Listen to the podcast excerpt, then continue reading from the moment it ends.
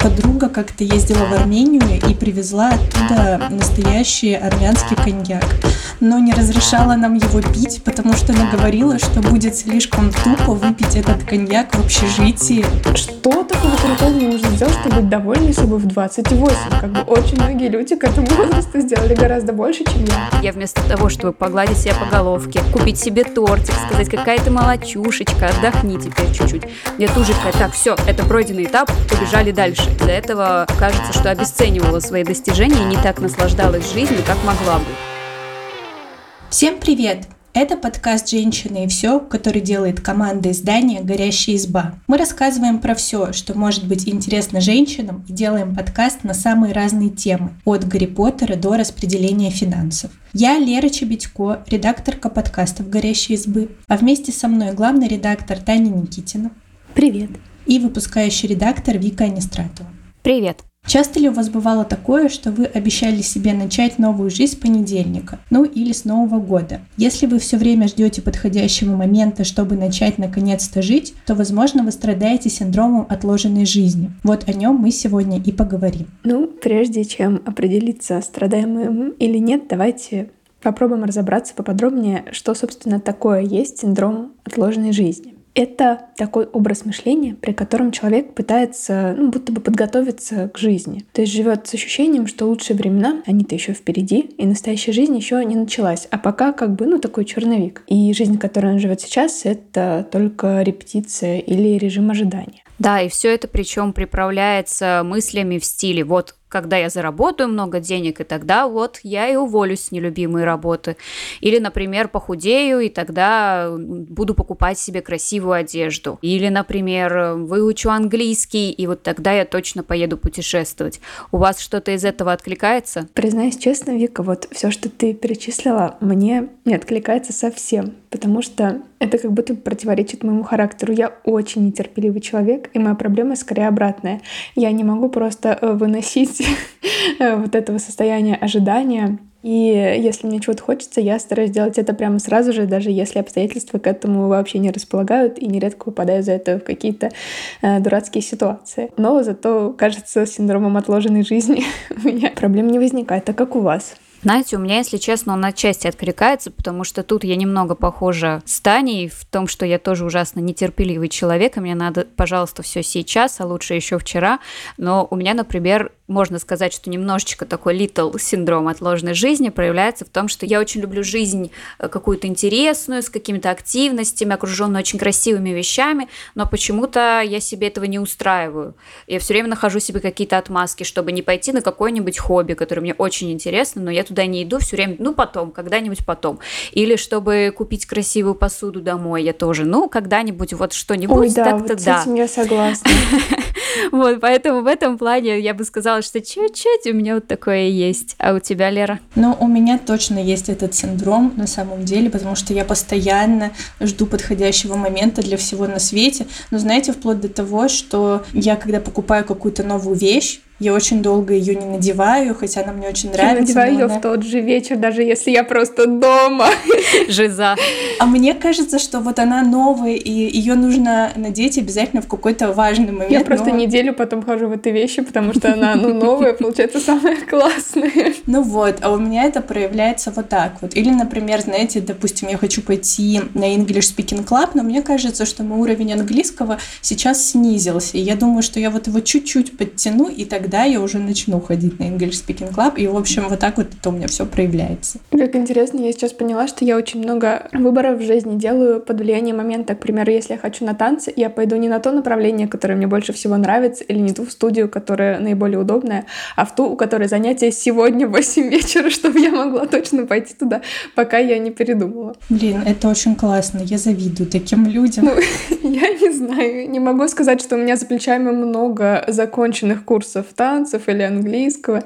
Ну... Но ты хотя бы начинаешь, знаешь, у меня есть целый список языков, которые я хочу начать учить, но я никогда это, ну, то есть я откладываю момент, а вот у меня подруга, она если захочет учить английский, там, например, или японский, она сразу же скачивает Duolingo и какой-нибудь курс сразу же в этот же вечер начинает проходить. Да, у меня с танцами та же штука. Я все время смотрю, что вот я хочу и балетом заниматься, и туда пойти, и на плавание, и все это заканчивается чисто мыслями. Ну, когда-нибудь я туда дойду. Но на самом деле вот этот вот синдром отложенной жизни, как я уже говорила, может проявляться в каких-то мелочах. Ну, типа, знаете, что мы храним какое-то красивое платье или какой-то наряд и не надеваем его, потому что ждем какого-то особого случая. Или, знаете, еще такой распространенный пример, когда дома есть обязательный сервис, который все достают достают только на праздник. Красивая посуда, красивые тарелочки, красивые вилочки, и их там, не знаю, только на какое-то особое торжество. Вот у вас что-то похожее есть? Ой, это моя боль. Я вместо того, чтобы устроить себе красивый ужин, все накрыть, я могу дойти до того, что если, например, я купила готовую еду, съесть ее просто из контейнера, а потом на меня будет смотреть какая-нибудь красивая тарелочка, а у меня есть такая. Мне когда-то сестра из H&M подарила потрясающую тарелочку в форме мордочки енотика. Она просто великолепная. Я смотрю на нее каждый раз радуюсь, и тем не менее почему-то я беру в руки этот ужасный какой-то стрёмный контейнер и наворачиваю оттуда еду, а потом я грущу, что ну чё же я себя красотой-то не окружаю, и так по кругу. Я, наоборот, амбассадор достать все самое красивое в самый обычный день. Мне еда из контейнеров кажется очень невкусной. Хотя, например, у нас был период, когда мы решили, что мы хотим есть, но у нас нет времени готовить, и мы, например, в семье заказывали еду, ну, знаете, такие готовые обеды, и ели их прямо из коробок. Но через две недели такой жизни я поняла, что почему-то я ощущаю себя просто несчастной. То есть я вроде бы ем, но это как будто питание, а не еда.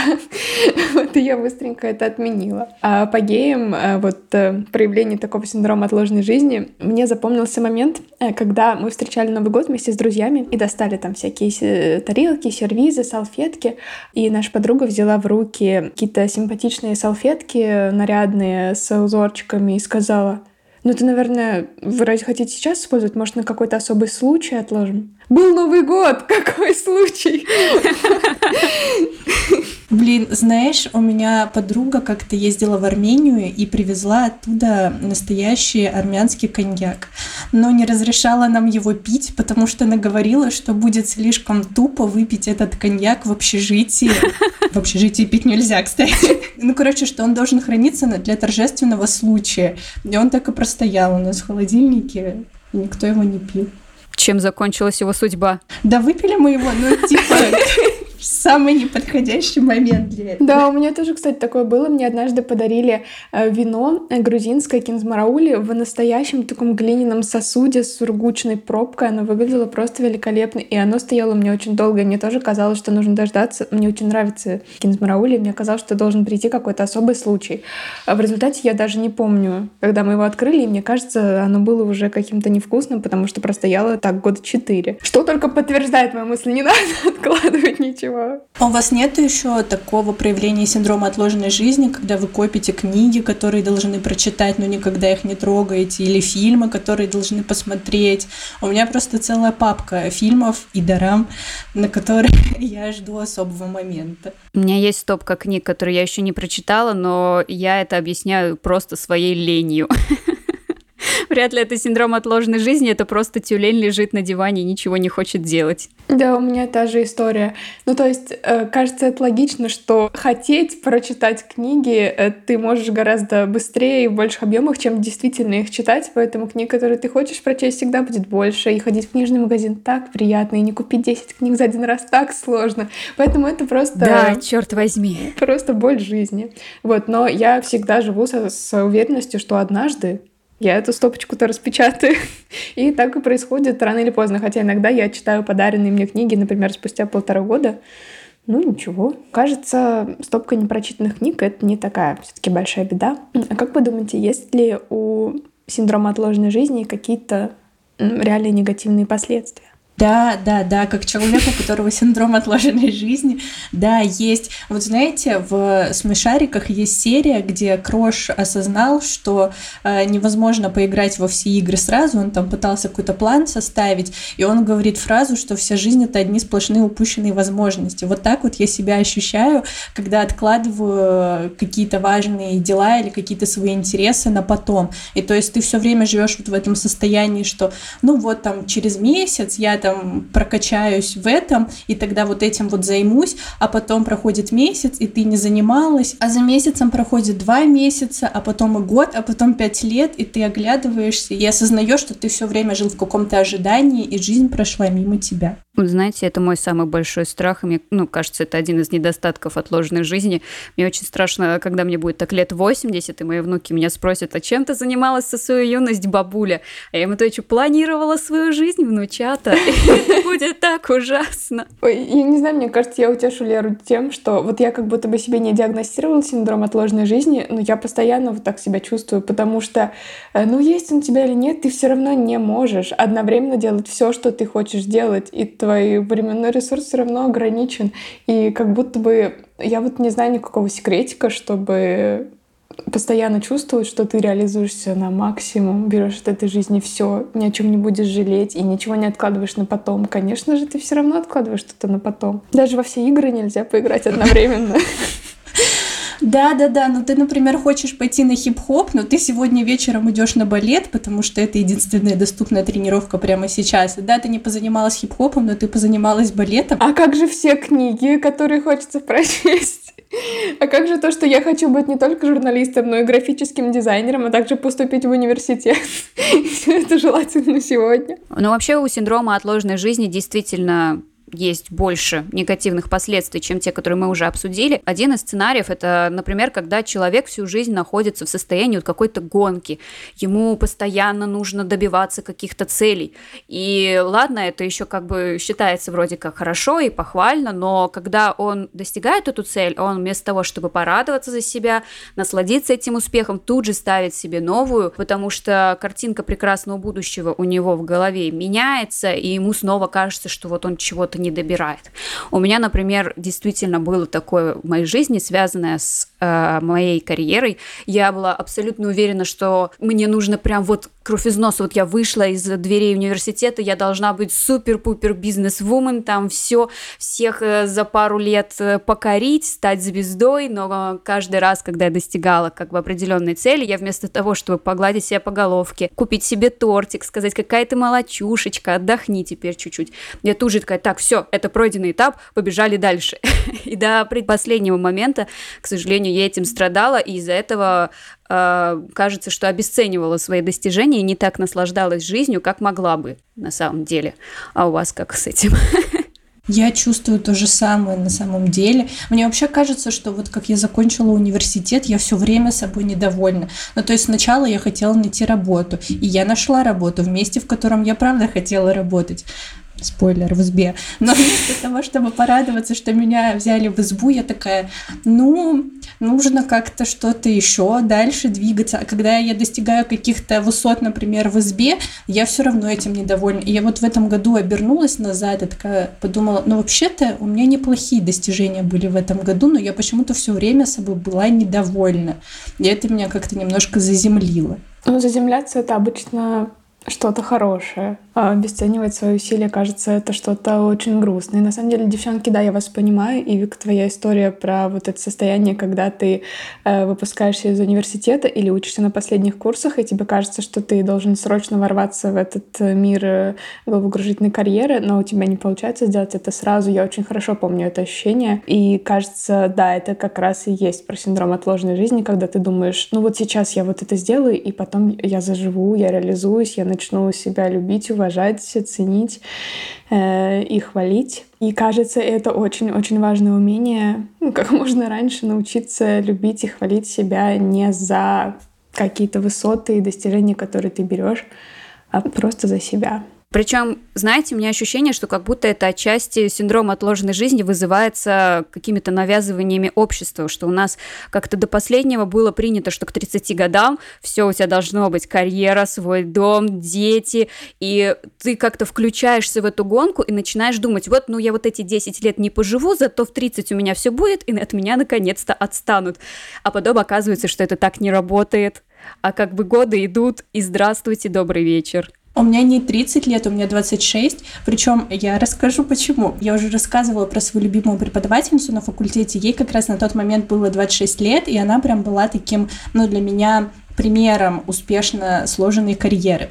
Потом, когда я пришла в избу, насколько я помню, вам тоже было по 26 лет, и вы уже там были редакторками, или скоро должны были стать редакторками. Ну, короче, и для меня прям так, что в 26 лет у людей такая карьера, и мне нужно тоже к 26 годам, ну, то есть если у меня не будет такой же карьеры к 26, то я, ну, расстроюсь, я разочаруюсь в себе, я буду несчастной. Мне сейчас 28, и я как будто бы уже приближаюсь к 30, и я обнаружила другую штуку, что чем ты старше, тем тебе сложнее быть удовлетворенным собой, потому что легко говорить, мне еще 20, а я уже, не знаю, зарабатываю деньги сама, как будто бы, ну, это неплохо.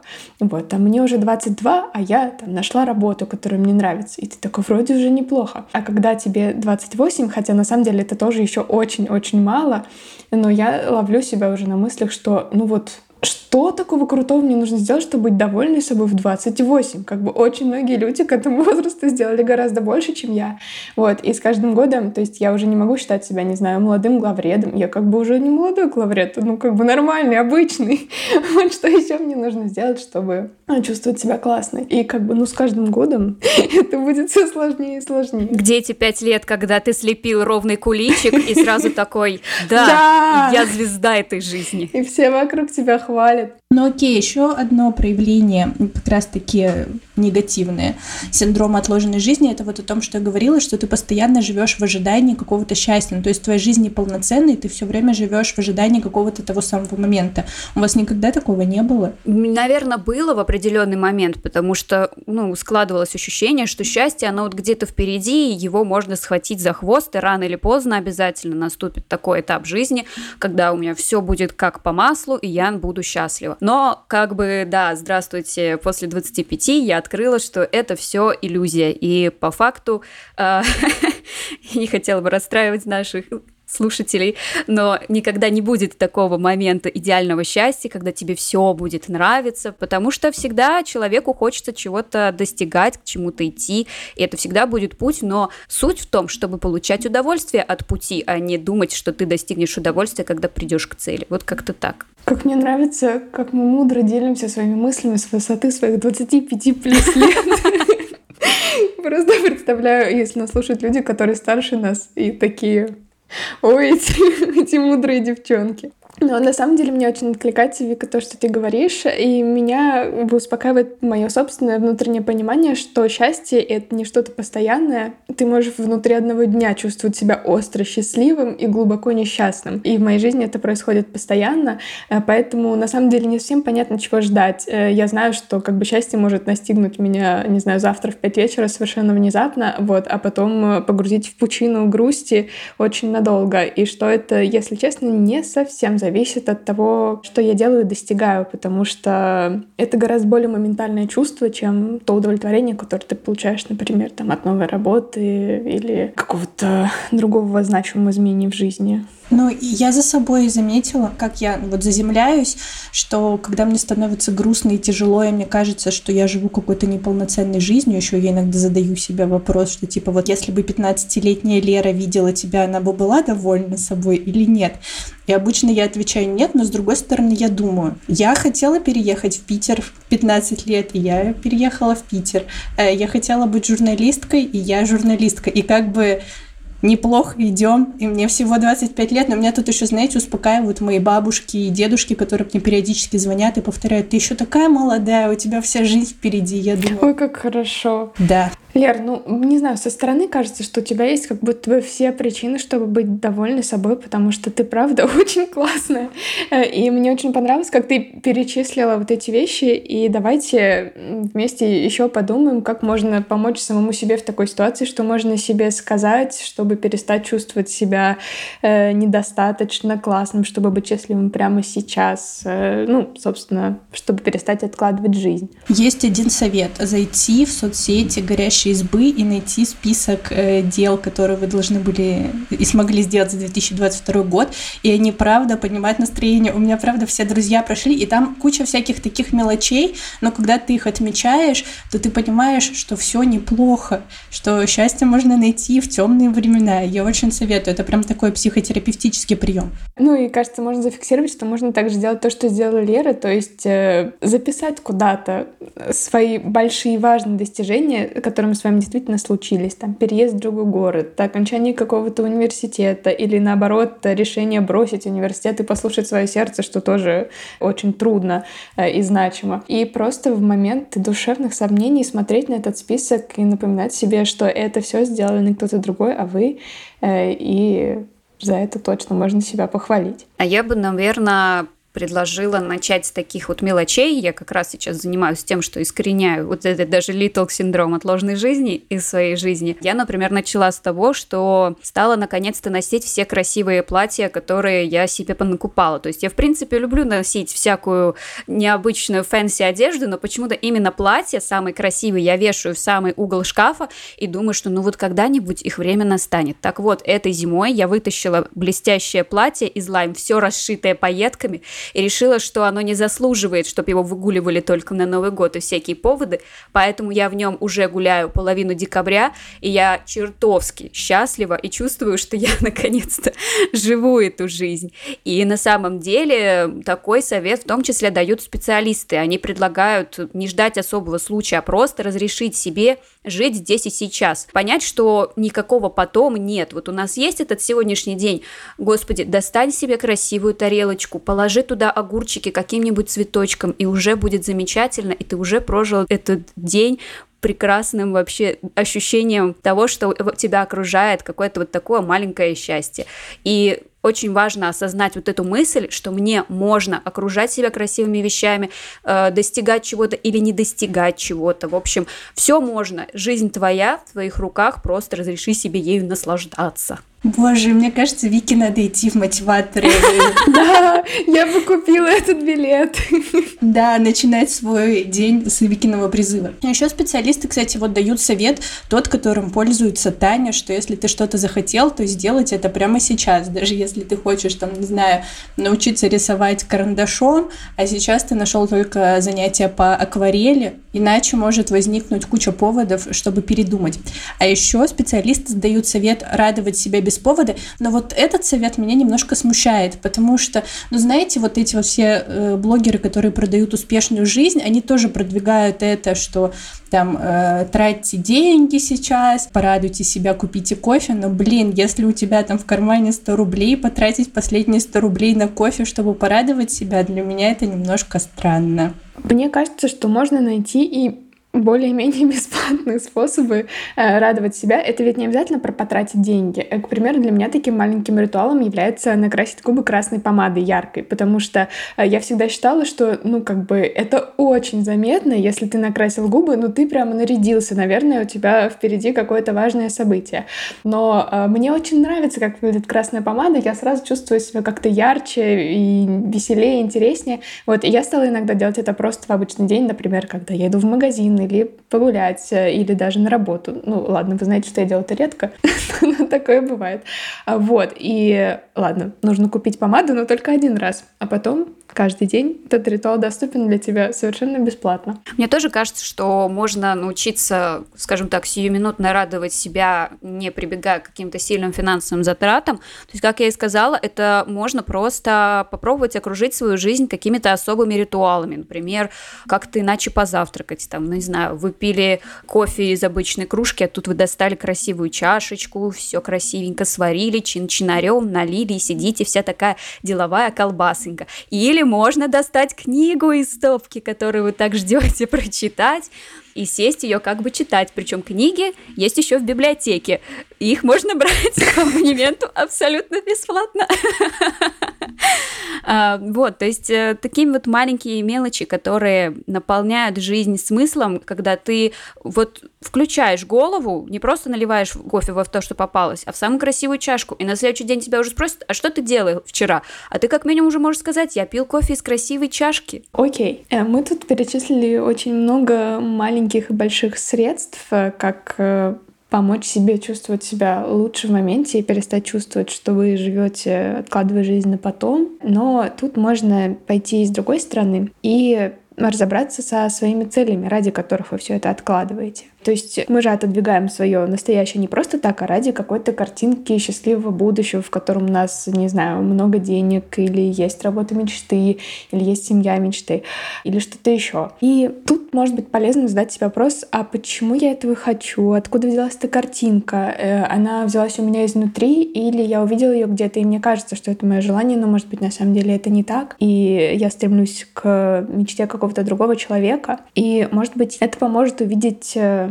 разрыв между желанием и реальностью менее катастрофическим и менее большим. А вы как думаете, как вот определить цели истины или навязанные? Не заходить в социальную сеть, в которую выкладывают картинки, и тогда... Ты, ты говоришь о запрещенной в России соцсети? Да, я говорю о запрещенной в России социальной сети, потому что, правда, когда я отписалась от многих людей там, которые пропагандировали как раз-таки какую-то успешную жизнь, мне стало легче. Но знаете еще, о чем я подумала, что когда я была маленькой и смотрела там, например, диснеевских звезд по телевизору, они же все тоже были довольно молодые. И я на них смотрела и думала, но они все равно старше меня. Им 18, а мне 12. Я говорю, чем ты старше, тем это хуже работает. Да-да-да, сейчас ты смотришь, им 18, и тебе уже 25. И вот э, ты считываешь, что ага, они в свои 18 добились вот этого, а я в свои 25 еще не добилась. Но ведь у тебя была другая мечта. Да, и вот поэтому э, я как-то вот таким мыслям стараюсь возвращаться, что а о чем мечтала я, а хотела бы я такую же жизнь, как у них. И чаще всего, что нет, я бы не справилась с такой жизнью. И, наверное, в такие моменты мне приходит осознание, что в целом я довольна своей жизнью и тем, кто я есть сейчас. У меня тоже был период э, навязанных целей. Это как раз, как я уже говорила раньше, во многом было связано с возрастом, что мне казалось, что если ты не достигнешь ничего к 30 годам, значит, ты просто никто. Иди выгони себя из общества, ничтожное ты нечто, думала я о себе. И только в 27 лет хорошо, что не в 31 и дальше, я вдруг стала задумываться, как бы, а чтобы что, ну окей, я вот достигну всех этих целей, а чем я в 30 лет-то свои займусь?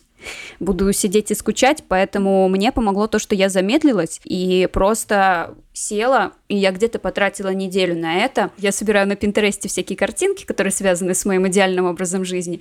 И вот я всю неделю их собирала, собирала, смотрела, что мне откликается. И из этого я собрала некоторую картинку того, чего я на самом деле хочу. И мне на самом деле эти мои папочки из Пинтереста очень помогают, чтобы я опять не вступила в свою гонку, их пересматривать и понимать, вот я вот этого хочу, и у меня есть время и ресурсы, чтобы спокойно к этому идти и наслаждаться процессом. Все еще не идеально, иногда я опять начинаю бежать впереди паровоза, потому что я нетерпеливый человек, но я работаю над этим. У нас на сайте есть э, текст про синдром отложенной жизни. Если вы хотите прочитать подробнее, ссылку мы, как всегда, оставим в описании. Если вам есть что рассказать по теме выпуска, оставляйте свои комментарии в соцсетях, а также подписывайтесь на нас, ставьте лайки и слушайте на всех популярных платформах. Кстати, еще у нас есть подкаст «Дом с огнем», в котором мы рассказываем, как сделать дом чистым и уютным и не утонуть в море рутины и стереотипов. На него тоже можно подписаться, если вам интересно. Всем пока. Пока. Пока-пока.